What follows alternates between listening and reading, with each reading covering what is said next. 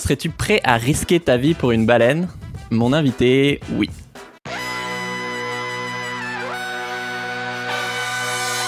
Bienvenue dans Soif de Sens, euh, des histoires d'humains qui changent le monde. Chaque semaine, je reçois un invité écolo, comme aujourd'hui, féministe ou solidaire, pour t'aider dans ta quête de sens.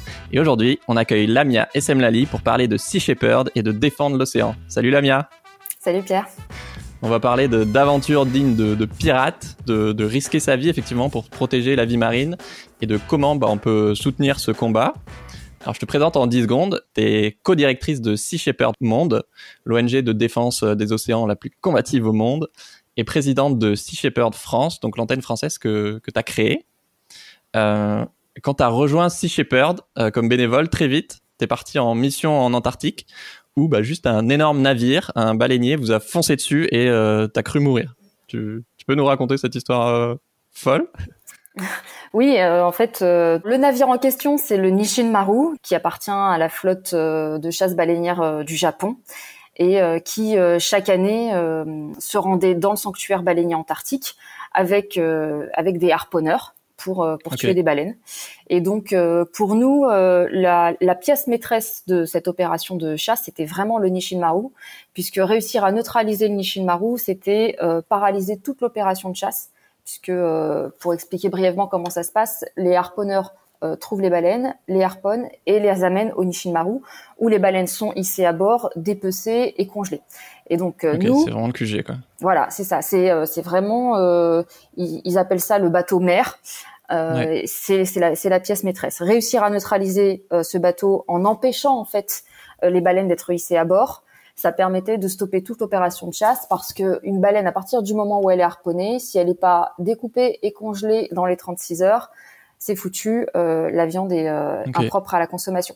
Donc c'est vraiment celui qu'on cherchait tout le temps et donc vous, vous arrivez avec vos petits bateaux alors nous, à l'époque, donc ça c'était en 2005, euh, hiver 2005, on avait un seul bateau qui s'appelait le Farley Mowat, qui était un, un ancien bateau de pêche qui avait 50 ans d'âge et qui était euh, voilà, qui faisait 700 euh, tonnes pour le Nishin Maru qui en faisait plus de 7000. Hein, c'est pour te dire, c'est vraiment donc dix fois plus petit quoi. Voilà.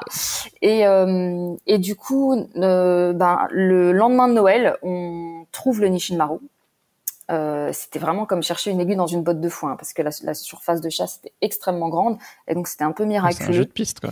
Ah, complètement, ouais, ouais. C'est, euh, on joue à cache-cache entre les icebergs et euh, sur sur des zones très très étendues. Et donc on a réussi à le trouver ce jour-là. Et c'était un jour de tempête. Il y a une houle de 8 mètres de haut. Euh, et en fait, c'est énorme. Hein. C'est vraiment. Euh, et puis surtout de se dire qu'on est au bout du bout du monde, c'est-à-dire qu'il y a euh, aucun secours nulle part. Euh, donc en, en, plein océan austral. Enfin c'est voilà loin de tout. Et là l'objectif, bah, c'est de lui barrer la route. Donc Paul à ce moment-là dit bon ben voilà, on se met en plein milieu sur sa trajectoire. Donc, Paul, c'est le fondateur de, de Sea Shepherd. Oui, le capitaine Paul Watson, donc qui a fondé Sea Shepherd. Et, et donc là, euh, bah, c'est un peu le petit pousset euh, qui se met sur euh, sur la route d'un. Moi, je serais pas très serein. ben, en fait, il y a une conjonction de, de, de facteurs hein, et des circonstances qui font que effectivement, c'était extrêmement impressionnant parce que ce navire est colossal euh, parce qu'on est à, cet endroit-là du monde euh, isolé de tout et parce qu'en plus l'océan est déchaîné euh, et qu'on est en pleine tempête. Et le Nishimaru nous fonce dessus il ne déroute pas et et donc là bah, c'est branle-bas de combat à bord du Farley Moat donc on se met tous en combinaison de survie. Voilà le premier officier nous explique qu'on a moins d'une minute de temps de d'espérance de vie dans l'eau. euh, à la température qu'il fait et que de toute façon, euh, si le Nishinmaru nous percute, euh, très vraisemblablement, il nous coupe en deux et donc on est aspiré de toute façon avec le bateau qui va couler. Enfin bon, bref, en gros, en gros, c'est la fin. Il vient nous annoncer la collision pour dans deux minutes. Et euh, faut imaginer, c'est en fait il y a, y a un silence dans, dans l'air à part voilà le, le, bruit des vagues et la et la voix enregistrée dans la sirène du Nishimaru qui nous qui nous dit euh, dégagez. Et euh, et Paul nous dit ben en fait euh, on bouge pas parce que si on bouge autant rentrer à la maison. Là on est on est vraiment venu pour pour leur montrer que on était là pour leur barrer la route. Et c'est vrai qu'on a un, leitmotiv chez Sea Shepherd qui est de, de dire qu'on est prêt à risquer nos vies pour pour sauver des baleines. Et très clairement, bah c'est pas un slogan en fait. Hein. Faut quand on quand on est en mission, c'est quelque chose qu'il faut être prêt à faire. Et là, euh, c'est un moment test. C'est euh, c'est vraiment euh, on, là moi je me suis dit en fait bon bah c'est c'est fini. Je reverrai pas les gens que j'aime. On va on va on va on va tous mourir ici aujourd'hui. On était 45 à bord et euh, et ce qui m'a rassuré en quelque sorte, c'est que même au moment où vraiment je me suis dit bon bah là dans, dans deux minutes, c'est fini. Euh, et j'étais contente d'être là. J'avais extrêmement peur, hein, et j'avais pas du tout envie de mourir, mais en même temps, tu à, à, ta place. Ouais, à aucun moment je me suis dit, mais dans quoi est-ce que je me suis embarquée euh, Pourquoi est-ce que je suis là? Non, non. Je me dis, c'est c'est vraiment là que que je dois être, et euh, voilà. Si c'est si ça se termine maintenant, c'est que que voilà, c'est que c'est comme ça, et euh, et, et, bon voilà, donc euh, cette histoire, si je la raconte, c'est que évidemment euh, le Nishimaru a viré de bord à la dernière minute, mais c'est lui qui a viré de bord, c'est pas nous. Et donc on lui a envoyé un message extrêmement fort, c'est que effectivement, on, quand on dit qu'on est prêt, on est prêt à risquer nos vies, euh, c'est vrai. Et là, euh, bah, il aurait eu bon un incident diplomatique assez euh, assez important hein, quand même parce que euh, euh tuer 45 45 activistes euh, qui essayaient de, protéger oui oui ça c'est une stratégie aussi on a souvent ah. on a souvent beaucoup de nationalités à bord des bateaux ouais, ça, ça permet aussi de, de, tout de suite compliquer les choses si jamais ça se passe mal. Parce qu'eux, ils le savent. Ah bah oui, oui, oui, ils le savent. Ils le savent puisque, enfin, en tout cas, nous on affiche euh, sur euh, sur le site internet euh, les nationalités des membres d'équipage et et donc il a viré de bord et ça a été un moment extrêmement fort pour tout le monde. pour moi, ça a été le baptême du feu. et et voilà, c'était c'était un moment important dans dans ma vie d'activiste comme il peut y en avoir de temps en temps avec Sea Shepherd. C'est c'est pas des choses qui arrivent tous les quatre matins, hein, euh, mais, euh, mais, euh, pour vous. mais, euh, mais, mais très clairement il y a un facteur risque dans les campagnes de Sea Shepherd parce que on s'oppose à des gens qui n'ont pas forcément de scrupules, qui a un sentiment d'impunité et donc et parfois bah, parfois en face de nous, euh, les gens n'ont pas de limites. Donc, euh, mm. Bon, là, il n'a pas été au bout, hein, heureusement, mais euh, mais voilà, c'est vrai que de toute façon, quand on embarque sur une campagne, on signe un papier qui dit qu'on a connaissance du fait que dans le cadre de la mission, on peut, éventuellement être amené à risquer à risquer sa vie et que c'est en connaissance de cause qu'on embarque. Voilà. Tu dis avec humour euh, qu'au moment où tu croyais qu'il allait vous, rentrer dedans, euh, c'est vachement plus simple de signer des pétitions quand même. Ouais, c'est vrai, je me souviens avoir pensé ça. bon, c'est vrai, quand tu signes une pétition en ligne, stop au massacre des baleines, c'est ouais, c'est vachement plus simple. mais euh, mais voilà, encore une fois, pour moi, c'était c'était très important et révélateur sur moi-même de, de me dire que je me suis sentie à ma place à ce moment-là. Et ça, mm. c'était très important aussi pour la suite. Ouais. Es-tu prête à risquer ta vie pour une baleine? Euh, Effectivement, c'est la question que t'avais posée Paul Watson, euh, le fondateur de Sea Shepherd, du coup, avant euh, cet épisode du navire qui vous fonce dessus. Est-ce que tu peux nous raconter pourquoi à 26 ans, tu es, allé lui parler à la fin de cette conférence où tu as rencontré et comment tu as réagi à cette question surprenante, effectivement? Es-tu prête à risquer ta vie pour une baleine? Oui, alors c'est donc cette fameuse rencontre avec euh, avec Paul Watson euh, en, en, 2005 à Paris où euh, il donne une conférence. Donc Sea Shepherd n'existait pas en France, Paul n'était pas pas très connu, mais ce jour-là, moi j'entends un discours qui qui résonne en moi vraiment comme voilà, il y a, y, a, y a, un écho très très fort. Je me reconnais complètement dans, dans, dans ses propos, dans sa façon d'aborder euh, l'activisme, euh, dans son rapport au vivant. Euh, je ne savais pas en fait que euh, qu'il y avait euh, quelqu'un qui pensait euh, comme ça, puis surtout qui agissait de cette façon-là. Enfin, j'ai vraiment eu le sentiment d'avoir trouvé chaussure à mon pied, puisque j'étais un peu engagée avant ça avec Greenpeace ou WWF. donc c'est des ONG qui ont pignon sur rue. quand on s'intéresse à l'écologie, mais mais c'était vraiment, j'avais ce sentiment d'être là-dedans à défaut d'autre chose. Euh, Et c'est vrai que pour moi, Sea Shepherd, c'était vraiment ce qui correspondait aussi à mon tempérament, à ma philosophie, à mon état d'esprit. Et donc, euh, à la fin euh, de cette petite conférence, j'ai été voir, j'ai été voir Paul et je lui ai dit, bah, enfin, moi, j'adore ce que vous faites. C'est, c'est, ça, ça me correspond. J'ai envie d'apporter ma pierre à l'édifice. Comment est-ce qu'on fait pour vous rejoindre? Et donc là, il m'a dit, ben, il m'a dit, si tu es prête à risquer ta vie pour une baleine, postule. Et, euh, et, et, moi, à ce moment-là, j'avais jamais vu de baleine de ma vie. Hein. Mais, euh, mais j'étais intimement euh, convaincue et persuadée que oui, j'étais prête à risquer ma vie euh, pour sauver une baleine. Instantanément. Ah ouais, ouais, c'était une évidence. c'était une évidence pour moi, en fait. C'est et donc, bah, j'ai des années en fait que, que pour toi, l'être humain n'était pas une espèce supérieure aux autres, quoi. En fait, c'est euh, justement c'est vraiment le, la, la, question centrale, c'est que depuis toute petite, je n'ai jamais compris euh, cette hiérarchie euh, qu'on peut faire dans la valeur de la vie. C'est-à-dire que, euh, ouais, j'ai jamais compris pourquoi finalement la souffrance d'individus d'autres espèces avait moins d'importance que la nôtre. Pour moi, tout ça est très important et le, le, le respect et, et, la compassion ne se limitent pas à notre espèce, sinon il n'a pas de sens pour moi. Et donc, euh, bon alors euh, quand j'étais petite, je l'interprétais pas comme ça, mais du coup, euh, j'étais déjà euh, profondément biocentrique en fait euh, ou antispéciste. Et donc, et c'est pas pour autant que euh, que dans, dans ma vie de tous les jours, euh, j'adaptais un comportement en adéquation avec ça, hein, puisque euh, je voilà voilà je je, j'ai mangé des, des animaux jusqu'à jusqu'à assez assez tardivement jusqu'à mes 25 ans.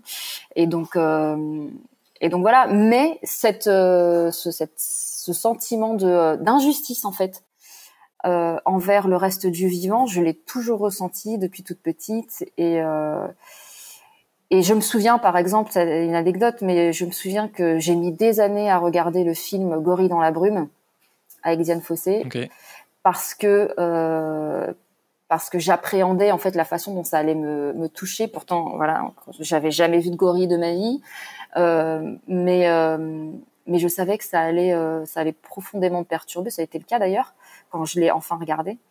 Et le, le, fait de me dire que les gorilles sont en train d'être exterminés, ça, ça pouvait m'empêcher de dormir la nuit, et pourtant j'en avais jamais vu. Ouais. Et euh, c'était un peu la même euh, la même chose avec les baleines, de savoir qu'on les massacrait, c'est oui, c'est des choses qui, qui peuvent m'empêcher de dormir. Ouais. C'est super intéressant. Euh, comme d'habitude, je vous fais gagner le, livre de Lamia euh, Sea Shepherd, Le combat d'une vie. Euh, pour participer au concours, bah, dis-nous un truc que tu retiens de cette vidéo en commentaire sur YouTube, sur Insta ou en laissant un avis sur Apple Podcast. Après, je voulais te demander, je pense que la plupart des gens ont l'impression que bah, bientôt, quand il y aura plus de poissons dans l'océan, en fait, on arrêtera juste de manger du poisson. Sauf que ça se passe pas tout à fait comme ça. Euh, pourquoi est-ce que euh, si les océans meurent, on meurt avec? Oui, alors c'est vrai qu'on parle de, du coup, ben, les, les, scientifiques des Nations Unies qui, qui estiment que d'ici à 2048, on, on, pourrait être confronté à un effondrement des pêcheries commerciales. Bon, Demain. Effondre, voilà, déjà, effondrement des pêcheries commerciales, ça parle pas forcément aux gens, ou alors ils vont comprendre ça comme euh, euh il y aura plus de poissons au menu euh, au resto euh, euh, ou à la poissonnerie. En fait, c'est autrement plus grave que ça. C'est il faut, comprendre qu'en fait on parle beaucoup du climat aujourd'hui. le premier organe de régulation du climat, c'est l'océan. En fait, on ne peut pas parler du climat sans parler de l'océan. Et ce qui régule euh, le climat, ce qui euh, absorbe le dioxyde de carbone euh, et ce qui produit l'oxygène qu'on respire, euh, c'est pas cette masse d'eau salée, c'est la vie marine. Et ça va du, du phytoplancton, qui est en fait le premier producteur euh, d'oxygène sur la planète, ouais. Euh, aux grandes baleines, en passant par euh, les dauphins, les thons, euh, les sardines, enfin voilà, toute, toute la vie marine, en fait, toute la, la chaîne alimentaire, tout l'écosystème marin dont on dépend pour respirer et pour avoir un, un climat euh, euh, qui soit compatible avec la vie sur Terre. Et donc c'est pour ça que effectivement notre live motive au niveau de Sea Shepherd, c'est euh, si l'océan meurt, nous mourrons. Donc nous venons de l'océan, hein, la vie est née dans l'océan, et donc l'océan c'est notre berceau. Et ce qu'il faut bien comprendre, c'est que s'il meurt, ça sera aussi notre tombeau. Et les poissons euh, ont bien plus d'importance dans l'océan. en tant que ouvrier de cette énorme machine qui régule le climat et qui nous permet de respirer, que dans l'assiette de n'importe qui, ou en tout cas que dans l'assiette de la plupart d'entre nous. Parce que aujourd'hui, euh, il y a certaines personnes qui sont effectivement dans une euh, logique de euh, subsistance, de pêche de subsistance, c'est-à-dire qu'ils ne peuvent pas se passer du poisson parce qu'ils vivent dans des dans des régions où euh, euh, l'apport en protéines, bah, c'est essentiellement les poissons. mais ça, à la limite, il n'y a pas de problème avec ça parce que c'est une minorité de la population humaine et il y a assez de poissons dans l'océan pour répondre aux besoins de subsistance. Le problème, c'est l'écrasante majorité de, des humains qui, qui mangent des poissons alors qu'ils pourraient tout à fait s'en passer euh, et qui en mangent en plus dans des quantités euh, euh qui sont euh, qui sont complètement déraisonnables euh, et qui ne n'ont même pas la réflexion en fait ou n'ont pas conscience de l'impact euh, qu'a cette consommation de poissons. Aujourd'hui, on mange des poissons comme on mange des carottes. Euh, enfin, voilà. Allez, on se fait une pizza ou on se fait un sushi. Enfin, c'est vraiment, euh, euh on est complètement déconnecté euh, de, des, des conséquences d'où il vient, quoi. De, de, nos, de nos choix alimentaires. Et il y a quelque chose qui n'aide pas, c'est que les poissons sont malheureusement pour eux très différents de nous. Et donc, on a beaucoup de mal à appréhender aussi euh, ce que sont les poissons, d'avoir de l'empathie, euh, mmh. voilà, la compassion pour les poissons, c'est c'est compliqué. Euh, on voilà, on est plus empathique euh, envers ce qui nous ressemble, et donc euh, et donc les poissons qui sont tellement différents de nous, qui ont euh, un, un, système sensoriel très différent, qui comment dire, qui ont qui n'ont pas d'expression sur leur visage, qui ne crient pas, euh, c'est compliqué. Et c'est ce qui fait aussi que ben, souvent quand, quand on dit qu'on est végétarien, euh, on nous propose une salade de thon. Parce que les poissons sont même pas considérés euh, comme des animaux. Aujourd'hui, on fixe les quotas de pêche en tonnes. Donc on va vous dire, bon ben voilà, il y a 13 000 tonnes de thon qui sont autorisées à la pêche. on ne parle jamais de tonnes de girafes ou de tonnes de chiens. par contre, des tonnes de requins, vrai. Mmh. ça, ça, ça, pose problème à personne. Donc en fait, on, on, les a, ils ne sont même pas mmh. considérés comme des individus à part entière. C'est comme si on parlait de, de blé, de, de farine, de, c'est de la marchandise. On parle, on parle même pas de, de, de population, on parle de stock. Alors où en sont les stocks de thon, où en sont les stocks de cabillaud? Voilà, c'est, euh, on ne parle plus du tout de vivant là. C'est et c'est ce qui décomplexe aussi euh, le fait qu'on les tue par euh, par milliards c'est pas euh, anodin. Sans, euh, sans aucune euh, forme d'émotion ou de réflexion. Effectivement, j'ai calculé que c'était que 2% de la pêche dans le monde qui était de la pêche de subsistance et 98% où en fait c'est des gens qui, qui peuvent s'en passer. Pourquoi est-ce que toi, ça te tient autant à cœur de, de protéger l'océan? Hormis le fait que ça t'empêche pas de dormir la nuit. euh, en fait, euh, bah, il y, a, y a deux choses. D'une part, le fait que j'ai un profond... Euh, je supporte pas l'injustice d'une manière générale et je considère que l'injustice, qu'on, enfin les horreurs absolues qu'on qu'on inflige à l'océan et à la vie marine euh, euh dépassent l'entendement. Aussi parce que c'est loin des yeux et donc loin des consciences. Euh, donc ça c'est ça c'est une chose. Euh, et, et, du coup, moi j'ai envie de me battre pour euh, la cause qui, à mon sens, en a le plus besoin, presque la cause perdue, et qui est pourtant une cause essentielle parce que, encore une fois, si l'océan meurt, nous mourrons. Euh, mais même s'il n'y avait pas ce lien vital euh, entre entre nous et l'océan, euh, ce, ce, sentiment d'injustice, euh, ce vraiment ce, ce, massacre de la vie marine dont on est responsable, ça me ça, ça me retourne et donc c'est vraiment quelque chose contre lequel j'ai envie de lutter. Euh, et puis aussi, pour moi, l'océan, c'est euh, en fait notre vie physique, biologique dépend de l'océan, mais mais je pense que notre âme et notre capacité à nous à nous émerveiller, notre euh, sentiment de liberté est, est, aussi euh, lié à l'océan. C'est pas pour rien que Baudelaire disait "Homme libre, toujours tu chériras la mer".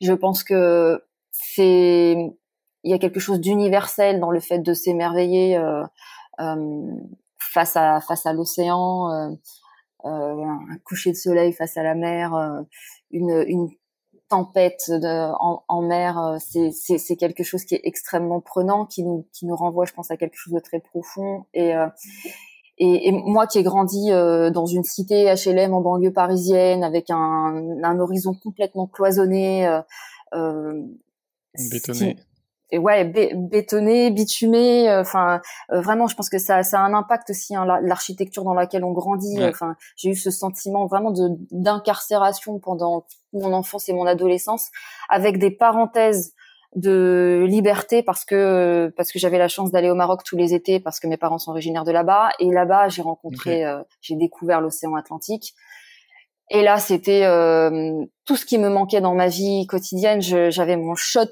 de, de liberté, de monde sauvage, et ça, c'est l'océan qui me l'a apporté. L'océan m'a fait comprendre qu'il y avait euh, des choses plus belles dans ce monde que euh, que, que ma cité, et, et, et ça m'a ça m'a apporté énormément de choses en fait. Ça m'a ça m'a libéré d'une certaine façon des murs de cette prison. Euh, ouais, euh, citadine, ouais, ouais, ouais. Et, et donc euh, j'ai, il y a quelque chose aussi qui s'est euh, qui s'est créé avec l'océan à, à, ce moment-là. J'ai grandi aussi avec ça. Alors j'avais pas du tout calculé à cette époque-là. Je me disais même pas, euh, je vais défendre l'océan plus tard. D'ailleurs, j'avais pas forcément conscience de l'état dans lequel il était. Moi, je, moi, je m'émerveillais juste de de ce que ça m'apportait en, en termes de, de, de paysage, ouais. d'air iodé voilà. Et puis après, euh, effectivement, euh, en grandissant, je me suis rendu compte aussi que, bah, l'océan était en train de mourir, qu'il était à l'agonie euh, de ce qu'on de ce qu'on lui faisait subir. Et et après, les choses s'organisent dans la vie de façon bah, de façon naturelle, c'est-à-dire que bon, moi rien ne me prédestinait a priori à rencontrer euh, Paul Watson, euh, à m'engager là-dedans. Je viens pas d'un milieu où il y a une sensibilité écologique particulière dans ma famille. Euh, bon, euh, personne n'est très euh, porté là-dessus. moi, j'ai ça en moi et, et après les rencontres de, de, la vie, elles se font aussi. on les provoque un petit peu, je pense. Donc donc voilà, c'est comme s'il y avait un petit alignement des astres qui fait que voilà, on se on se retrouve sur le sur le chemin euh, sur le chemin qu'on doit prendre quoi. Si j'avais voulu calculer, euh, je pense que je serais pas euh, ouais. Euh, je mm. serais pas tombé aussi juste. Du coup, concrètement, euh, vous faites comment pour défendre l'océan chez Sea Shepherd? Alors vraiment le, le modus operandi de Sea Shepherd, le cœur de métier de Sea Shepherd, c'est l'anti-braconnage et c'est donc l'intervention. Donc, euh, c'est identifier euh, les activités illégales euh, d'atteinte à la vie marine. Donc, tout ce qui est bateau de pêche sans licence, engin de pêche interdit, pêche en zone interdite, pêche hors saison, ce genre de choses. Donc, et puis intervenir du coup pour empêcher ces actions. C'est-à-dire que c'est vraiment dépasser le, le, seuil de la protestation il euh, y, a des, des, problématiques dans lesquelles on va être dans euh, euh, le rôle de lanceur d'alerte, c'est-à-dire on va pas forcément intervenir directement, mais c'est le cas par exemple d'opérations de pêche qui sont qui sont légales, mais qui sont qui sont pas écologiquement durables, qui sont pas éthiques. C'est le mm. cas par exemple de bah, de la, hum, des opérations de pêche qui sont responsables de, des captures de milliers de dauphins dans le golfe de Gascogne. Donc c'est des engins de pêche qui sont pas du tout sélectifs, qui, euh, qui capturent du coup des milliers de dauphins euh, chaque année. Malheureusement, c'est légal. Euh, c'est absolument pas durable, c'est pas acceptable. Euh, on ne peut pas qualifier ça de capture accidentelle parce que même si ce sont pas des captures ciblées et volontaires sur les dauphins, ce sont des captures qui sont euh, comment dire euh, prévisibles et qui sont récurrentes et ah qui seraient évitables. Je racontais que les, bah forcément, quand il y a un filet de pêche, euh, les dauphins, ils sont attirés par, euh, par les poissons qu'ils mangent. Et souvent, ils se retrouvent piégés dedans. Et, et j'ai appris, effectivement, en préparant l'interview, que, effectivement, c'est pas des, c'est pas des poissons que eux, ils sont en apnée pendant, je sais pas, 4-5 minutes. Et qu'en fait, ils meurent super lentement, euh, asphyxiés dans les filets. Euh, alors que c'est même pas eux qu'on vient pêcher à la base, quoi. Oui, en fait, les, les, dauphins et les bateaux de pêche cherchent la même chose, ils cherchent des poissons. Et les dauphins chassent avec euh, avec des poissons qui sont euh, qui sont ciblés par les engins de pêche. Donc, euh, ça va être euh, soit, soit, des, enfin parce que les, les, bateaux de pêche responsables pêchent particulièrement des thons, des merlus, euh, euh, des cabillots euh, et parfois des sols. Et donc, euh, on se retrouve en fait sur sur une zone où tout ce monde-là se mélange. Et nous, on a ça à l'image, hein, les bateaux de pêche qui arrivent sur zone. Il y a les dauphins qui sont en train de chasser. et bah, les, les, les, filets sont posés en plein milieu. Et donc les dauphins se prennent dans les filets. Effectivement, ils ont besoin de remonter à la surface pour respirer puisque ce sont des mammifères comme nous. Et, et du coup, ils se débattent. Souvent, ils se blessent. C'est pour ça que sur les cadavres de dauphins, on voit souvent des entailles plus ou moins profondes parce que les, les filets en nylon sont extrêmement solides et donc ils entaillent la chair des dauphins quand ils essaient de s'en libérer. Et ils finissent malheureusement euh, par mourir d'asphyxie. Donc euh, les scientifiques appellent ça la mort par agonie en profondeur. C'est une mort extrêmement lente et douloureuse. Les dauphins ne meurent pas noyés parce qu'en fait euh, ils ferment leur évent, ils respirent par les vents, ils ferment leur évent et en fait donc il n'y a pas d'eau qui rentre. Par contre ils ont plus d'oxygène. En fait ils ont les vaisseaux capillaires des, des poumons qui explosent littéralement. Et c'est qu'on a des, des hématomes, enfin des, des, hémorragies internes sur les, les, les poumons qui sont très visibles euh, lors des autopsies. Parfois, on les voit même à travers la peau euh, des, dauphins quand on les voit sur les plages. Et donc, c'est une mort extrêmement, extrêmement douloureuse et, lente. Et ils sont des milliers à subir ce sort euh, chaque année. Et ça, c'est lié directement aux engins de pêche qui sont pas sélectifs et qui euh, qui pêchent beaucoup trop et qui répondent en fait à une demande en poisson euh, qui ne fait qu'augmenter. La, la, consommation de poisson a doublé en 50 ans, que ce soit en France ou euh, au niveau international. Ouais. Et donc on pêche, euh, on pêche, on pêche trop et, et, de façon pas suffisamment sélective. Et, et le problème, c'est que encore une fois, euh, les gens qui mangent des poissons font pas euh, font pas le lien entre le poisson qui est dans leur assiette et, euh, et l'impact que ça peut avoir sur le milieu marin. Donc on s'émeut quand on voit qu'il y a euh, des dauphins ou des baleines qui qui meurent. Mais en fait aujourd'hui, la première menace qui pèse sur la survie des, des mammifères marins, c'est la pêche. Avant la pollution plastique, avant le changement climatique, c'est la pêche et c'est donc le poisson qui est dans nos assiettes. Ouais. Donc évidemment, c'est avant tout un, un, problème euh, collectif et systémique, mais effectivement aussi au niveau individuel, euh, bah, concrètement, quand on mange du poisson, euh, des sushis ou autre, bah, on participe souvent à, à, ce genre de choses, entre autres. Toi, tu dis que tu as toujours adoré les animaux, et pourtant, justement, tu en as mangé toute ta vie. Euh, Qu'est-ce qui a changé? Enfin, toute ma vie non, parce que ça fait 15 ans que j'ai arrêté quand même. oui, pardon. Pendant, et euh, j'espère qu'il me reste encore un peu de temps. Euh, mais euh, oui, j'en ai mangé jusqu'à ouais, jusqu'à mes 25 ans. Après, j'ai arrêté, ça coïncide à peu près avec. Mais quand j'ai rejoint Sea Shepherd, je mangeais encore de la viande et du poisson. Voilà. Donc c'est pour, pour dire. Et pourtant, effectivement, j'ai toujours adoré les animaux aussi loin que je m'en souvienne. Mais voilà, j'étais dans, dans une forme de, de dissonance cognitive qu'on partage tous enfin qu'on est nombreux en tout cas à partager. Il y a beaucoup de gens euh, qui adorent les animaux, euh, qui seraient incapables de euh, de tuer un agneau et qui pourtant mangent de l'agneau. Et mais c'est marrant ce que tu dis parce qu'effectivement, pour la viande, autant on fait vachement la déconnexion. Tu vois, on va parler de poulet et pas de poule, de viande et pas d'animal, alors que pour les poissons, on parle vraiment de poissons. Mais c'est vrai qu'on fait quand même la déconnexion. Et je trouve que ce que tu disais sur le fait que bah, ils sont moins humanisés. Voilà, ils peuvent pas crier leur souffrance. Il n'y a pas des expressions faciales. J'avais jamais pensé, mais c'est évident que du coup, euh, on a moins d'empathie, quoi a énormément moins d'empathie, ouais, c'est c'est c'est compliqué et du coup c'est aussi pour ça qu'il y a il y a des gens qui arrêtent de manger de la viande parce que ils ont pris conscience du, de la chose et que finalement bon, soit ils ont vu des images d'abattoirs qui les ont horrifiés, soit ils ont pris conscience que la surconsommation de viande en termes en termes d'impact écologique, changement climatique, c'était catastrophique et donc ils ont arrêté. Et par contre ils se rabattent sur le poisson. Combien j'en entends qui disent euh, bon bah je mange plus de viande mais euh, mais voilà du coup je mange un peu plus de poisson, je me suis rabattu sur le poisson et euh, et c'est euh, c'est terrible parce que à la fois euh, d'un point de vue éthique et environnemental, euh, c'est pas du tout euh, c'est pas du tout la solution de remplacer la viande par la viande par le poisson. mais c'est aussi pour ça que les dauphins ont un rôle important parce mmh. qu'ils ont au moins cet avantage d'avoir un gros capital sympathie. Ouais, complètement. C'est une espèce charismatique et donc alerter sur le sort des dauphins, qui est directement lié à la pêche, ça permet aussi d'alerter sur euh, bah, sur le sort aussi des, euh, des, des, espèces de poissons dont tout le monde se fiche malheureusement euh, beaucoup. C'est compliqué de sensibiliser sur le sort des sardines ou des merlus. par contre, c'est vrai que quand on fait des expositions de cadavres de dauphins en centre-ville, par exemple, c'est ce qu'on fait pour faire un électrochoc, réveiller un peu les gens sur sur la chose. Ils sont très souvent choqués de voir, bah, voilà, ces dauphins dans cet état-là. Et, euh, et du coup, ça les fait réfléchir et, et, souvent on les entend, eh ben, je vais, je vais revoir ma consommation de poisson.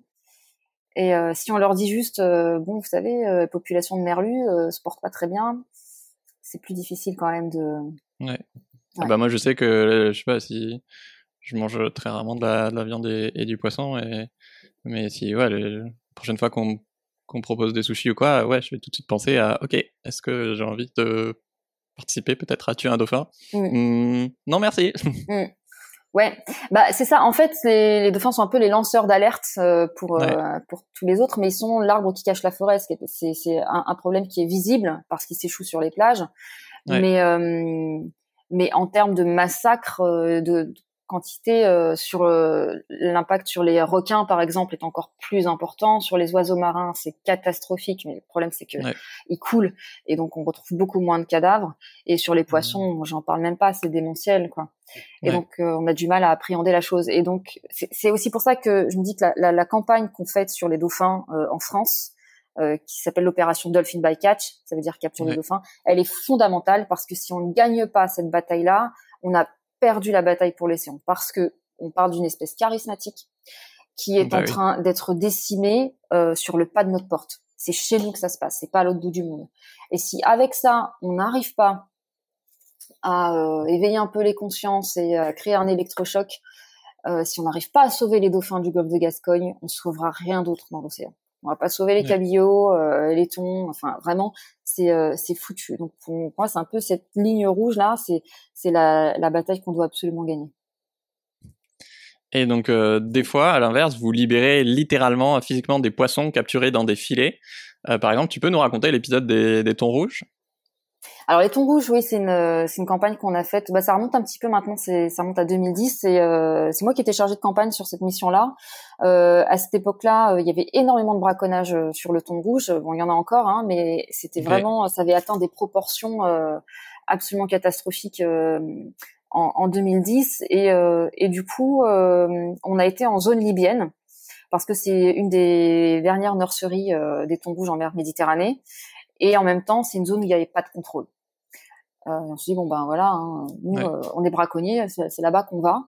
Et, euh, et du coup, euh, on a trouvé donc des, des, des, navires qui étaient en train de remorquer des sortes d'énormes cages dans lesquelles il y avait des centaines de thons rouges. On a estimé à peu près 800 thons rouges qui avaient été braconnés en eau libyenne. Okay. Et, euh, et, donc on a mis des plongeurs à l'eau et euh, on a ouvert les filets, on a libéré les thons. Donc il y a eu un procès parce que en fait ces, ces thons rouges étaient destinés euh, à une ferme d'engraissement à Malte. Parce que moi en fait les, les thons rouges sont pêchés en Méditerranée, ils sont engraissés. Euh, donc ça c'est pour 80% des thons rouges hein, qui sont pêchés en Méditerranée vont au Japon donc pour le pour les sushis. Et donc ils sont engraissés dans des fermes des fermes comme il peut y en avoir euh, à Malte, en Espagne, en Croatie. Pendant des mois, ils sont agressés et ensuite ils sont tués et envoyés au Japon. Et donc, la, la comment dire, le talon d'Achille de toute cette opération, c'est pendant le remorquage euh, des, des thons sur leur lieu de capture jusqu'aux fermes, parce que c'est très très lent. Et donc c'est là qu'on est intervenu nous sur sur ces thons qui avaient été braconnés. Et donc bref, la ferme d'engraissement à Malte qui s'estimait propriétaire des thons nous a poursuivis en justice euh, ils ont perdu. Euh, et ils ont dû nous rembourser nos frais d'avocat, etc. Donc euh, ils demandaient un dédommagement de 150 000 euros pour le filet qu'on a endommagé. Et non, et, et plus d'un million d'euros pour le manque à gagner, parce que alors ce qu'il faut savoir, c'est que la tragédie des thons rouges, c'est que ils ont atteint des sommes complètement folles euh, sur le marché japonais. Et, euh, et donc, donc voilà, il y a un thon rouge qui s'est vendu plus de 1 million de dollars ah pour, un, pour, un, resto japonais. Oui, oui. Donc euh, en fait, c'est c'est ça qui est terrible, c'est que quand, quand, quand, les poissons atteignent cette valeur-là, euh, il y, a, y, a, presque de la spéculation sur l'extinction. En fait, euh, plus c'est menacé de disparition, plus c'est cher. Quoi. Plus c'est cher, et, et, donc là, ça devient ça devient très très compliqué euh, pour, pour l'espèce en question. Mais ça doit être jouissif du coup de couper les filets. Euh, ah oui, alors bah, en fait, euh, c'est euh, donc euh, moi je fais pas partie de ceux qui étaient qui, qui, ont plongé pour pour couper, mais, c'est vrai que quand quand l'équipe est revenue, ils avaient des étoiles plein les yeux et ils disaient qu'en fait ils avaient coupé dans le filet, en fait, ça avait coupé comme dans du beurre, donc s'inquiétaient de savoir si on allait réussir. Et en fait, donc les thons tournaient en rond et il y en a un qui a commencé à sortir et là ils ont tous suivi, mais comme des chevaux de course, parce qu'en fait, faut avoir l'esprit. Le, le, thon rouge est le, poisson le plus rapide euh, du monde. C'est le guépard des océans. En fait, il, taille des pointes à 80 km/h en quelques secondes. Et en fait, ils ont eu ces 800 thons rouges. C'est des animaux massifs, hein, vraiment. Euh, ils peuvent faire 1m50. Enfin, c'est vraiment des, ah gros gros animaux. Et, euh, et de voir comme ça ces, ces, ces 800 thons rouges qui sont qui sont partis pleine balle, ils, ils, sont revenus, ils avaient les larmes aux yeux. Quoi. C'est c'était ouais vraiment euh, très très fort. Ah, c'est fin, ouais. Mm. Je trouve effectivement ce qui est très inspirant dans votre action, tu le dis, c'est que c'est de l'action directe, quoi. Bah quelque chose euh, nous révolte, on l'empêche, point barre, quoi. On n'est pas en train de de supplier un élu ou une entreprise d'agir, quoi. Alors quand c'est des quand c'est des actions comme ça, oui, et mais ça arrive pour, aussi. Pour, ce qui est pour ce qui est Dolphin by Catch, par exemple, là pour le coup, euh, tu vois, on est dans une campagne qui est fondamentale qui est urgente et en même temps qui est très frustrante parce que parce que là, on essaie vraiment de faire bouger les lignes pour faire évoluer la loi. Et, et, ça, ça prend du temps. Et en même temps, le temps est un luxe euh, que le vivant n'a pas. Hein. Donc euh, chaque année qui mm. passe, c'est des milliers de dauphins qui, qui, meurent. Et donc on aimerait pouvoir, euh, voilà, on est sur le terrain, empêcher les choses d'arriver. Et, et, et, pour ça, c'est pas possible. Et donc c'est vrai que sur des missions où on est où on est lanceur d'alerte, il faut s'armer de patience et, euh, et c'est vrai que ça fait du bien quand on est euh, sur des sur des missions euh, euh d'action directe et d'intervention parce que là on a on a les résultats. T'arrêtes de te sentir impuissant quoi. Ouais. Oui, alors bah, sur Dolphin Package, c'est pas un sentiment d'impuissance, mais c'est un sentiment de frustration parce qu'on sent bien que c'est un travail de longue haleine et, euh, et que les résultats arrivent pas tout de suite quoi. En mer, quand vous approchez de bateaux de, pêche dont vous documentez les, pratiques euh, parfois illégales, régulièrement vous faites euh, insulter, euh, des fois tirer dessus au paintball, souvent menacé de mort, voire effectivement foncer dessus. pourquoi est-ce que les pêcheurs ils sont aussi agressifs et violents avec vous? Ouais, alors c'est vrai que ça arrive. Il y, a, des pêcheurs qui n'ont pas du tout envie de voir les bateaux de Sea Shepherd sur zone. Et en fait, le problème de certains pêcheurs, c'est qu'ils considèrent que l'océan est à eux. Euh, c'est un milieu qu'ils exploitent euh, et euh, il y a une sorte de confusion où ils se pensent propriétaires de, de, de la zone. Et donc, quand on a commencé cette campagne de Fin by Catch, au départ, ils nous disaient même, mais qu'est-ce que vous faites là? Ils appelaient le sémaphore en disant, mais ils n'ont pas le droit d'être là. Euh, L'océan euh, est un lieu public et à tout le monde. Euh, Ils n'ont pas la propriété de, de l'océan. C'est pas, on n'est pas dans leur jardin. Euh, oui, vraiment un sentiment d'impunité énorme, quoi bah, un sentiment vraiment de d'appropriation, c'est c'est c'est c'est à eux et, surtout ils n'ont pas l'habitude d'être observés comme ça euh, de l'extérieur. Euh, nous on estime qu'en fait euh, ils sont euh, ils exploitent, ce sont ce sont des, des chasseurs. Hein. Ce sont des chasseurs appliqués au milieu marin. Ce sont pas des agriculteurs parce que parfois on les entend dire oui on est euh, comme des agriculteurs, on produit, la pêche produit, la pêche ne produit rien. La pêche se sert, la pêche capture. Euh, mm. Et le pêcheur n'est pas un agriculteur, il ne récolte pas ce qu'il a semé. Il vient, il capture, il prend. Euh, les agriculteurs, euh, les maraîchers de l'océan, c'est euh, les baleines, les dauphins euh, qui boostent le phytoplancton avec leurs excréments, euh, qui, qui, contribuent justement à faire vivre tout cet écosystème, qui permettent de booster la, les, les, populations de poissons dont ils se nourrissent, etc. Eux, ce sont des maraîchers. Nous, euh, on est uniquement des prédateurs, on vient, on se sert, on est une pièce rapportée dans l'écosystème marin, et c'est quelque chose qu'il faut surtout pas oublier. Et il y a une chose, c'est que les pêcheurs ont euh, l'habitude d'être euh, tranquilles en mer, sans avoir de compte à rendre. en tout cas, certainement pas au grand public et, aux ONG, et donc ils n'ont pas l'habitude d'être d'être surveillés comme comme on peut le faire. Mais le problème justement, c'est que la pêche n'est pas assez surveillée en mer. Euh, c'est là, être à vous de faire. C'est là que le bas blesse. Si on le fait, c'est parce qu'il y a des lacunes au niveau de l'État français. C'est l'État français qui mm. devrait le faire. D'ailleurs, euh, la France a écopé de plusieurs millions d'euros d'amende euh, au niveau européen pour le laxisme de ses contrôles en mer. Et la mer, c'est euh, vraiment euh, c'est très facile de, euh, de, de, faire des choses de façon euh, impunie. Il y, a, il y, a, très peu de très peu de surveillance, très peu de témoins et très peu de sanctions parce que même dans les rares cas où euh, il y a contrôle et euh, où il y a sanctions, les sanctions sont sont dérisoires et donc elles sont pas dissuasives. Donc donc voilà. Mais pour en revenir à ce que tu disais, c'est vrai que certains sont sont très agressifs, pas tous pas tous. Il y en a, euh, il y en a qui tolèrent notre présence. Et, maintenant, euh, on a pris l'habitude aussi de montrer aussi les fois où ça se passe bien, parce que c'est vrai que on montre beaucoup les fois où on est agressé. Euh, oui, ça peut être caricatural. Il y a eu, il y a eu effectivement des tirs de paintball, des manœuvres d'intimidation, euh, des menaces, des insultes, etc.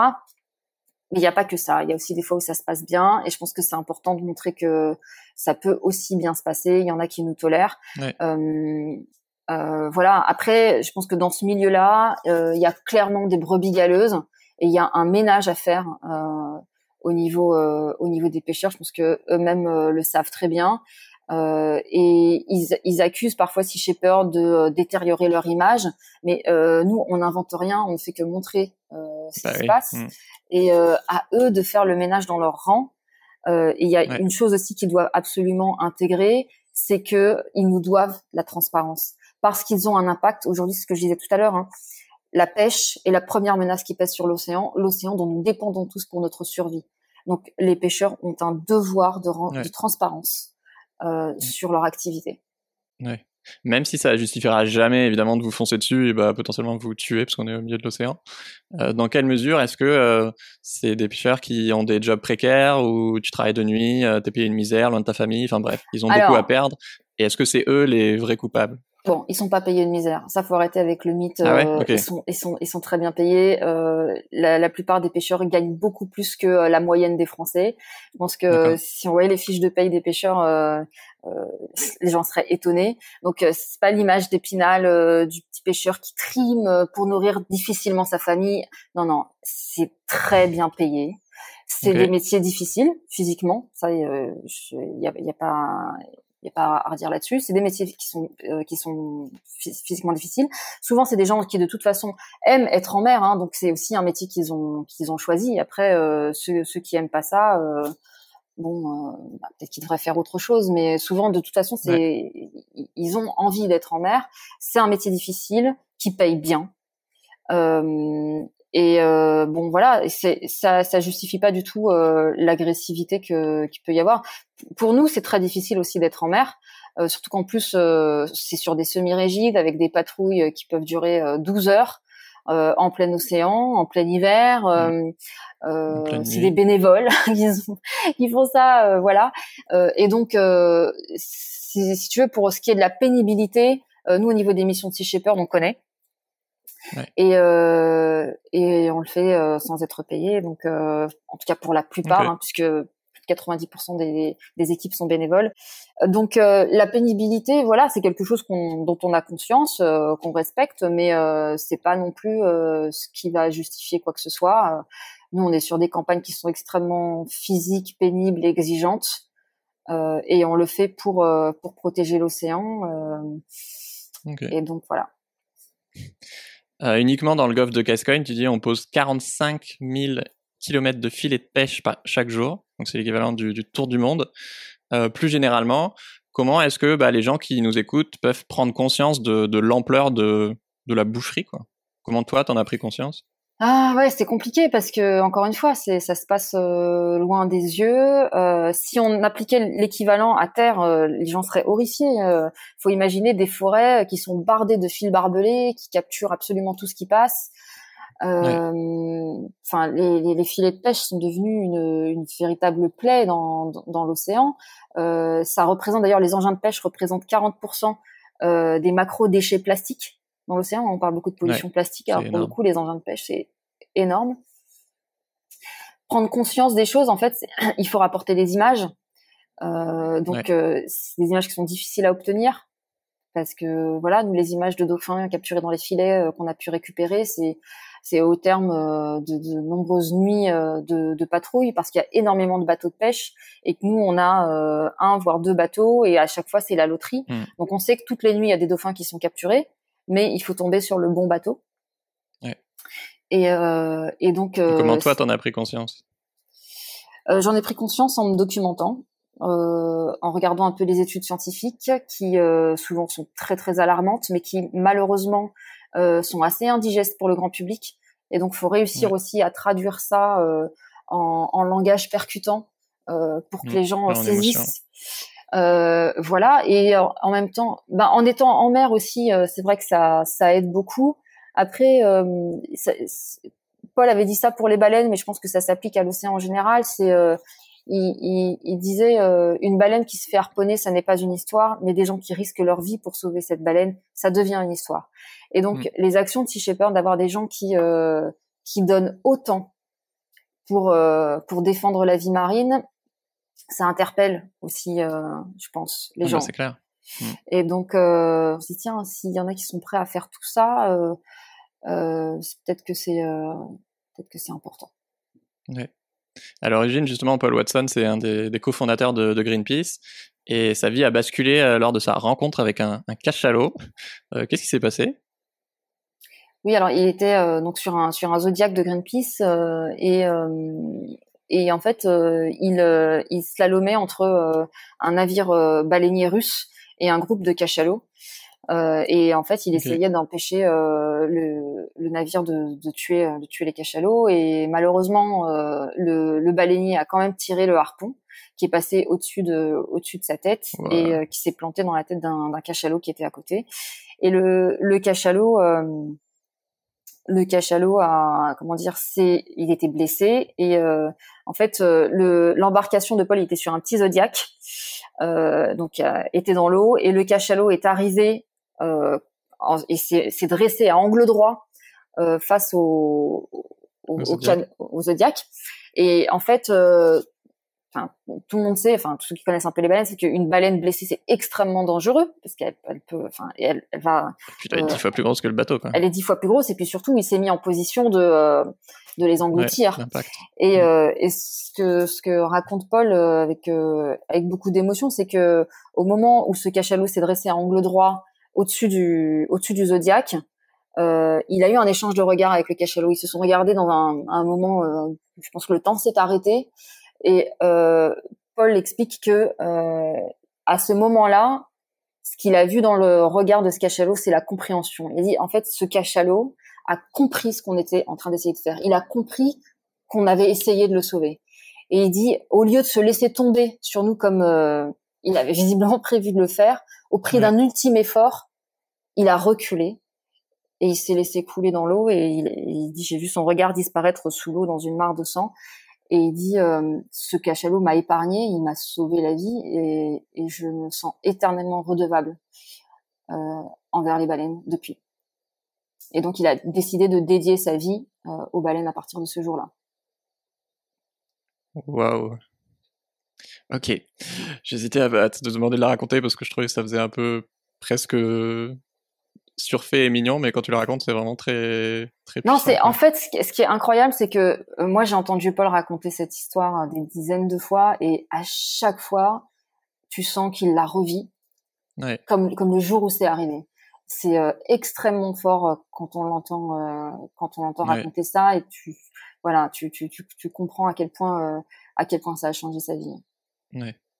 Une autre histoire digne d'un film chez vous, c'est celle du, du Thunder. Euh, vous avez poursuivi ce bateau pendant 110 jours. D'habitude, c'est plutôt eux qui peuvent vous foncer dessus, mais là, c'était l'inverse. Euh, c'est quoi l'histoire? Le Thunder, c'est euh, un navire braconnier de l'égine australe. La légine australe, c'est un poisson qu'on appelle l'or blanc aux États-Unis parce que ça se vend extrêmement cher. C'est un poisson des grands fonds. il y a énormément, ou il y avait en tout cas énormément de braconnage de la légine australe, donc c'est en, Antarctique, hein, justement parce que c'est un poisson qui se vend très cher. Et, euh, et, en fait, euh, il y avait une flotte de braconniers qui s'appelait, qu'on appelait les six bandits, qui étaient qui étaient connus euh, des, euh, de, d'Interpol, euh, qui braconnaient en Antarctique. Et donc, on a décidé d'aller les chercher et de cibler en premier lieu le plus connu de tous, qui était recherché par Interpol depuis dix ans, qui s'appelait le Thunder. Et donc, euh, avant de partir, euh, je me souviens euh, qu'on nous disait, bah, que ce soit les autorités ou d'autres, hein, non mais oubliez, vous ne trouverez jamais. ça fait dix ans qu'Interpol le cherche, etc. Ah on est parti en Antarctique, donc il y a eu une, semaine de, de, de, traversée pour arriver sur la zone. Une fois sur la zone, qui est quand même assez vaste, on l'a trouvé en deux jours. Voilà. Donc on l'a trouvé en Parce deux que jours. Vous êtes trop fort au coup de bol. Euh, c'est une conjonction de facteurs. On a eu des informations qui nous ont aidés et euh, et puis on y a été malgré euh, ce que nous disait euh, tout le monde que euh, voilà que ça servait à rien et que c'était illusoire de voilà.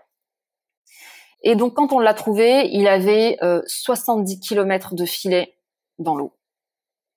Donc, on avait deux bateaux, le Bob Barker et le Sam Simon. Donc, le Sam Simon s'est occupé de récupérer le filet dans l'eau. Et alors là, ça a été pendant plusieurs jours euh, l'équipage qui a remonté le filet. Euh, c'était une course contre la montre parce que chaque minute que ce filet passait dans l'eau, il capturait des animaux et donc avec euh, en remontant le filet, malheureusement, il y avait des animaux qui étaient déjà morts dedans, des dauphins.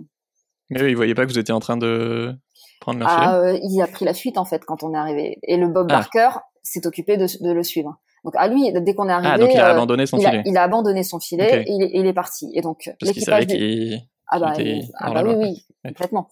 Donc euh, l'équipage du Sam Simon s'est occupé donc de récupérer le filet et l'équipage du Bob Barker s'est occupé de poursuivre euh, le, le Thunder. Donc en fait, ce qui s'est passé, c'est que on l'a poursuivi donc depuis euh, depuis l'Antarctique, euh, en passant ensuite euh, par l'Afrique du Sud, le Cap de Bonne-Espérance et en remontant le long de la côte ouest africaine. ça a duré 110 jours. Euh, comment on a tenu, euh, c'est bah que en fait, on avait le Sam Simon qui faisait des allers-retours euh, pour ravitailler le Bob Barker en nourriture, sachant que le Bob Barker a l'avantage d'avoir une capacité, une autonomie en carburant très importante.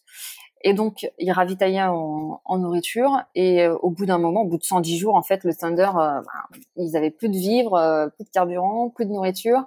Et donc, euh, ce qui s'est passé, c'est que au large de Sao Tomé, le capitaine du Thunder a décidé de couler son bateau pour euh, pour détruire les preuves en fait.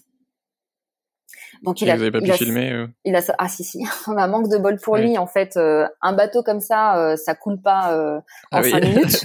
donc en fait, donc il a il avait ouvert toutes les portes du bateau et puis et puis donc il a il a laissé entrer le l'eau de mer par la vanne d'arrivée d'eau de mer et et du coup le temps que le bateau coule, on s'est on s'est quand même introduit à bord. Euh, on a récupéré les ordinateurs, euh, filmé euh, toutes les cales avec toutes les Vous êtes monté dans le bateau qui était en train de couler Oui. Et on a récupéré toutes les preuves. On a récupéré l'équipage aussi sur les canaux de sauvetage. On a récupéré à, bord du, du, Bob Barker. et parce qu'ils n'étaient pas au courant que leur bateau coulait? Ah bah si si, eux, ils étaient, ils se sont mis sur les canaux de sauvetage en fait, mais leurs ah canaux de sauvetage étaient au milieu de l'océan par 4000 mètres de fond, donc on les a récupérés à bord de notre navire. Ouais.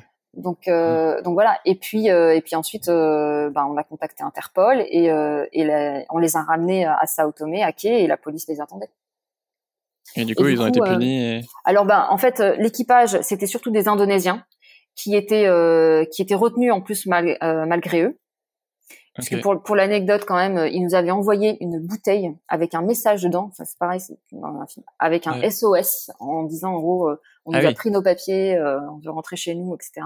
Ça arrive beaucoup. Hein. Ça arrive et ça arrive vraiment très souvent sur des sur des bateaux illégaux, euh, des problèmes d'esclavage, oui, d'esclavage moderne avec des gens qui sont embarqués pendant des mois, parfois des années, en mer et qui triment comme des forçats et qu'on ne laisse pas repartir.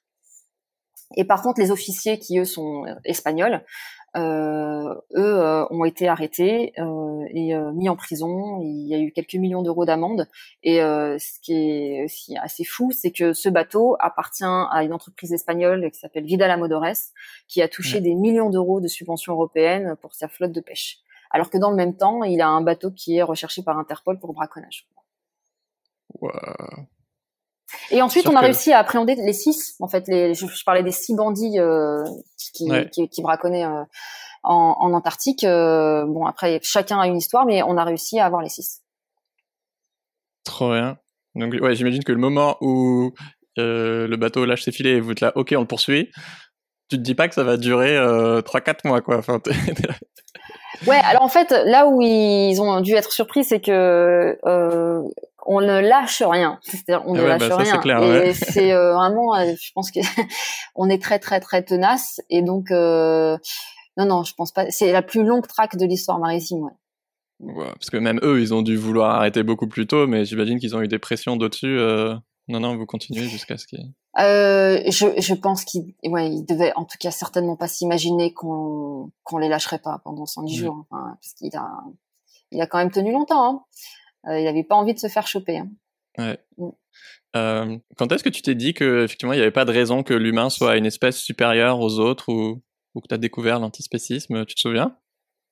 Je me souviens d'une anecdote où finalement je pense que j'ai eu une réflexion antispéciste. Euh, j'étais en j'étais en CE2, donc ça veut dire quoi 7 ans, j'avais 7 ans. Et je me souviens que dans la cour de récréation de l'école, il y avait un petit oiseau qui était blessé et qui était tombé au pied d'un arbre. Et, euh, et la sonnerie de la fin de la récré a sonné.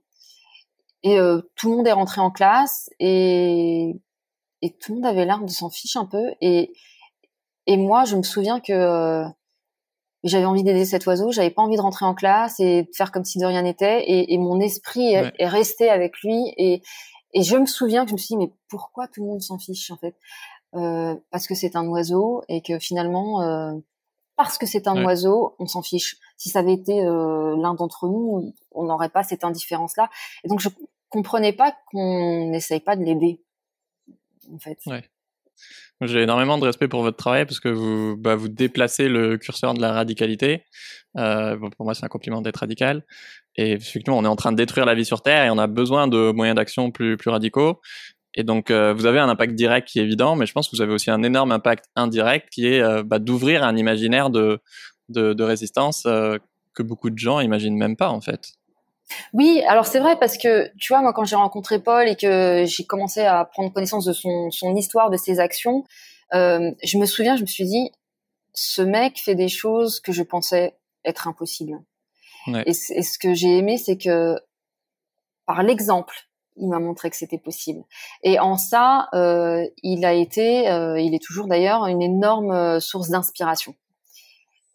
Et j'aime énormément ça. Et c'est vrai que euh, euh, si Shepard, par ses actions, peut inspirer euh, les gens et, et repousser les limites de ce qu'on croit être possible. Et ça, c'est très très important à mon sens. Par rapport à la, à la protection des océans, comment la situation a changé ces, ces dernières années? C'est quoi les évolutions en, en, bien ou en mal? Alors, hmm, en bien, il euh, y a l'amorce d'une prise de conscience. On est encore loin du compte, hein, mais euh, voilà. Et euh, mais du côté de la détérioration, ça va, ça va très très vite, malheureusement. Ouais. c'est la course contre la montre s'accélère, quoi.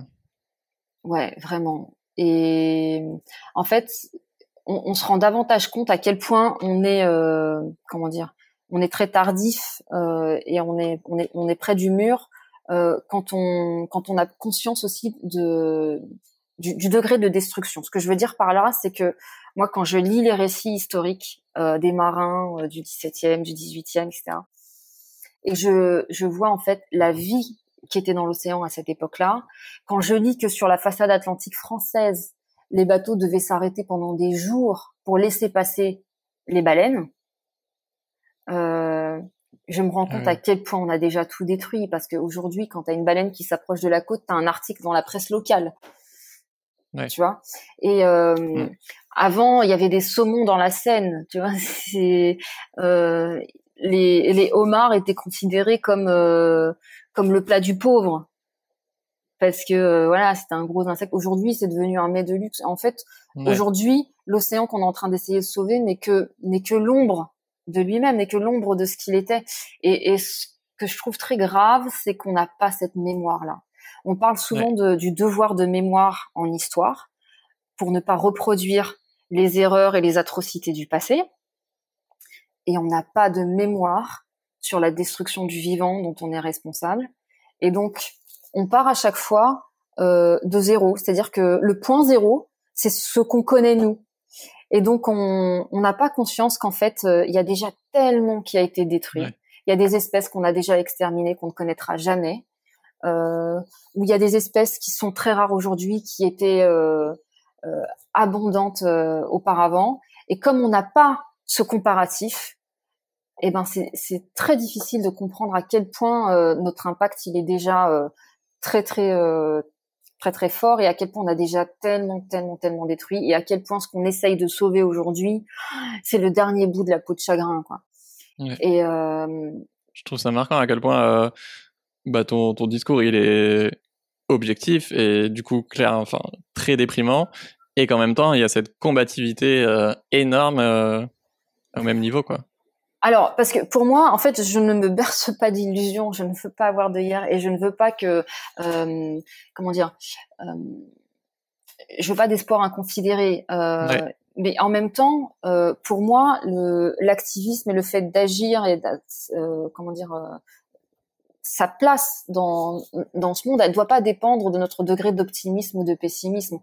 Disons que quand on a conscience de ce monde qui s'effondre à cause de nous, euh, on a on a un devoir. Euh, moi, j'estime en tout cas que j'ai un devoir euh, moral de, tout faire pour essayer de d'enrayer cette destruction, aussi parce que je fais partie de cette espèce qui est responsable de, de cet effondrement du vivant. Et euh, j'aime beaucoup cette phrase d'une activiste américaine qui s'appelle euh, Alice Walker, qui dit l'activisme est le loyer que je paye pour le privilège d'habiter cette planète. Voilà. On n'est pas euh, des héros, on ne fait pas quelque chose d'extraordinaire. Moi, j'estime qu'en fait, euh, on fait notre devoir. Je ne conçois pas de ne pas le faire, en fait. Mais c'est pas forcément en le faisant exactement comme nous on le fait d'ailleurs. Hein, aller risquer sa vie, aller en mer. Euh, il y a mille et une façons hein, d'être activiste et d'apporter sa pierre à l'édifice. mais le tout, c'est de le faire. En fait, je pense que c'est ouais, c'est c'est c'est un devoir. Donc, euh, et, et, donc, il y a aussi rien de plus stimulant à mon sens parce que ayant connaissance de ce qui ayant conscience de cet effondrement dans lequel on est, pour le coup, si je n'agissais pas, mais je serais complètement déprimée. C'est à se tirer une balle, c'est horrible. Enfin, l'activisme, pour le coup, c'est le meilleur remède contre la dépression. Vraiment. Enfin, moi, c'est ce qui c'est mon moteur. Enfin, c'est ce qui fait que voilà, je, je, me lève le matin, je me sens vivante. Euh, euh, je sais que euh, voilà, je, je je suis pas là pour rien. Et je me souviens quand j'étais en Antarctique, on recevait des messages de gens qui, parce qu'en plus c'était pendant la période de Noël, de gens qui disaient merci pour votre sacrifice. Et ça sonnait faux pour moi en fait. J'ai bah jamais eu le sentiment de me sacrifier. Non mais je suis là où je dois être, ou là où j'ai envie d'être. Et et voilà, même si j'aurais préféré ne pas y être parce que bah, pour le coup là on n'y va plus parce qu'il y a plus de chasse baleinière en Antarctique. Et ça c'est la meilleure des victoires et la meilleure des récompenses. Mais à partir du moment où tout ça a lieu on a on a envie d'y être on a besoin d'y être et euh, et on est récompensé au centuple en fait par l'expérience que c'est et parce que ça nous apporte la nature vous rend au centuple ce que vous lui donnez. Vraiment euh, c'est euh, c'est tout sauf un sacrifice au contraire c'est vraiment euh, une un accomplissement pour toutes celles et ceux qui, nous écoutent, euh, comment on peut agir avec Sea Shepherd du coup? Alors, bah, déjà, moi souvent ce que je dis aux gens, c'est euh, si vous voulez nous aider dans nos actions, euh, oubliez le poisson de vos assiettes, ou en tout cas réduisez mais drastiquement, ou arrêtez, c'est même encore mieux. Ça, c'est le meilleur service que vous puissiez rendre à l'océan pour le coup. Après, agir avec Sea Shepherd, il y a, ben, il y a plein de façons d'agir. Alors, on peut soutenir financièrement en faisant des dons parce qu'on ne dépend que des dons pour le coup, on est complètement indépendant des États. Ouais, ça coûte cher des bateaux. Ça coûte, en fait, ce qui coûte cher, c'est alors le bateau coûte cher, mais c'est surtout l'entretien du navire et le financement des campagnes. Parce que c'est arrivé qu'on ait qu'on ait le navire, mais qu'il reste à quai, on ne puisse pas faire la campagne parce qu'on n'a pas le financement pour la faire. Donc ça, c'est ça c'est aussi très très important et du coup c'est très frustrant. Euh, sinon, ben il y a, y a plein de façons aussi de, de, de rejoindre. Alors soit euh, on a des groupes locaux, donc c'est possible de rejoindre via un groupe local euh, on en a une dizaine euh, en France. Euh, Et partout dans le monde, du coup? Ah oui, oui, partout dans le monde. Oui. enfin, partout dans le monde. On n'est pas dans tous les pays du monde, mais, à l'international. On, on, est dans beaucoup de pays. Euh, on peut agir de façon individuelle euh, en proposant des choses. Il y a des, il y a des enseignants, par exemple, avec qui on travaille euh, pour, pour faire donc des, des, programmes. On a un programme qui s'appelle Sea Shepherd Kids, donc avec lesquels donc on travaille avec les enseignants, les directeurs d'école ou de centres de loisirs pour pour travailler avec les enfants sur euh, bah, sur l'émission de Sea Shepherd et, euh, et, les enjeux sur lesquels on travaille. Euh, on travaille avec des artistes, il y a des tatoueurs, des, des, chanteurs, des graphistes, et puis après il y a les campagnes de terrain où là on peut rejoindre aussi les missions de terrain, que ce soit sur les navires euh, ou sur des campagnes à terre, parce qu'on fait aussi de plus en plus de campagnes à terre, donc c'est sur les plages, des campagnes anti-braconnage, par exemple à Mayotte, contre le braconnage des tortues. Euh, sur dans le golfe de Gascogne aussi, euh, on fait des patrouilles de plage euh, sur les échouages de dauphins. et après, c'est ouvert à tout le monde. Ça, tout le monde peut postuler.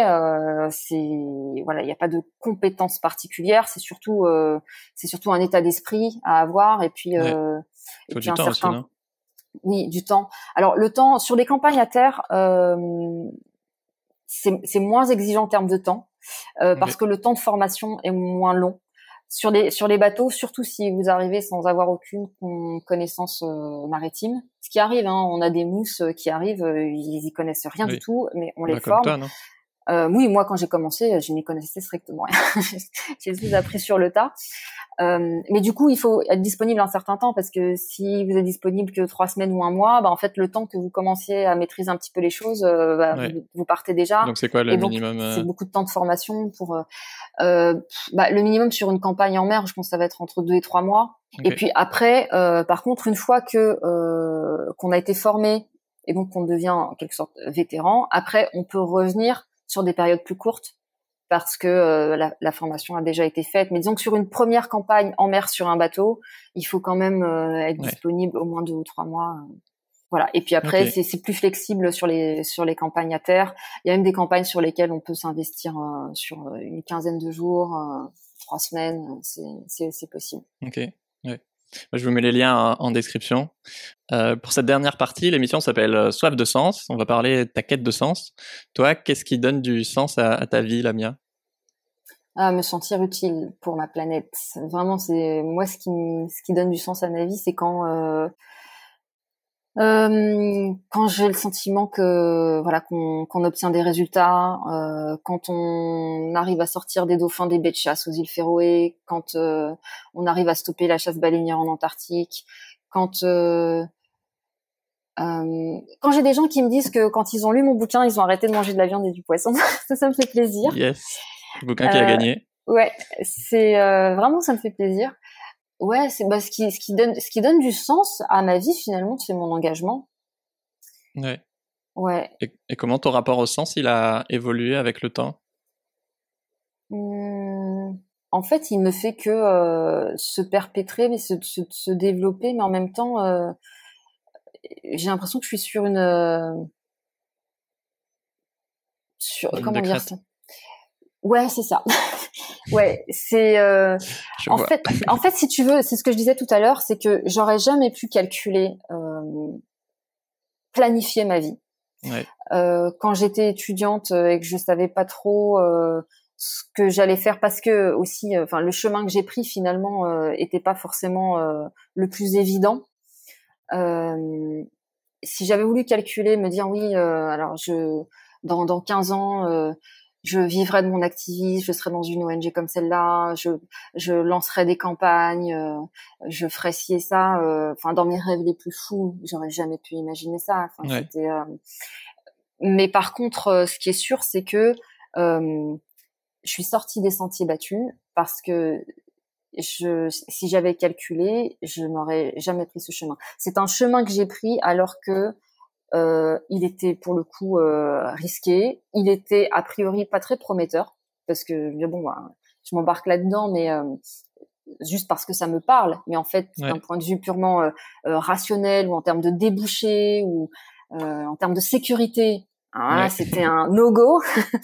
et, et en fait, ouais, ça, ça fait un peu, ça fait un peu bateau de dire ça, mais j'ai suivi mon cœur en fait. C'est et ça m'a emmené exactement euh, là où j'avais envie d'être, euh, au-delà euh, de mes plus folles espérances. Et donc, et, et, je me souviens, et ça, je, je le dis parfois aux jeunes qui, me, qui me demandent comment j'en suis arrivée là. je me souviens que sur les salons étudiants, quand je cherchais un peu ma, ma voie, il y avait des affiches qui disaient ou les, les couvertures de magazines étudiants qui disaient quelles sont les filières qui recrutent? Et je me suis dit, merde, et moi, j'ai pas envie de choisir ma voie en fonction des filières qui recrutent. Et qu'est-ce que moi, j'ai envie de faire euh, hmm. dans ma vie? Où est-ce que j'ai envie d'aller? À quoi j'ai envie de contribuer? Qu'est-ce que j'ai envie de construire? Et pas euh, quelles sont les filières qui recrutent? Enfin, vraiment, j'avais le sentiment de, si, si je faisais ça... Un produit, quoi. Mais oui, d'être un produit, d'être un esclave euh, et de passer à côté de ma vie, en fait. Et finalement, ce qui m'a toujours fait le plus peur, c'est de passer à côté de ma vie. Ça m'a, ça m'a fait, ça me fait plus peur que de perdre la vie, que de risquer ma vie. Mm. Voilà. Passer à côté de ma vie, pour moi, c'est ah, c'est encore plus déprimant et effrayant que de que de risquer sa vie. Et donc euh, et donc voilà, je me suis euh, je, vraiment je me suis écoutée. Quoi. Merci Lamia, c'était ultra inspirant. Euh, je vous mets les liens de Sea Shepherd en description si vous voulez faire des dons ou les rejoindre. Si toi aussi qui nous écoutes ça t'a plu, je te conseille l'épisode avec euh, On est prêt sur l'écologie et leur nouvelle campagne pour protéger les animaux sauvages. Et si tu veux plus d'épisodes avec des militants badass comme Lamia, eh ben abonne-toi et partage cet épisode avec un ami, ça m'aide beaucoup et tu gagneras peut-être le livre de Lamia. Ciao tout le monde. Salut, merci Pierre. Ciao.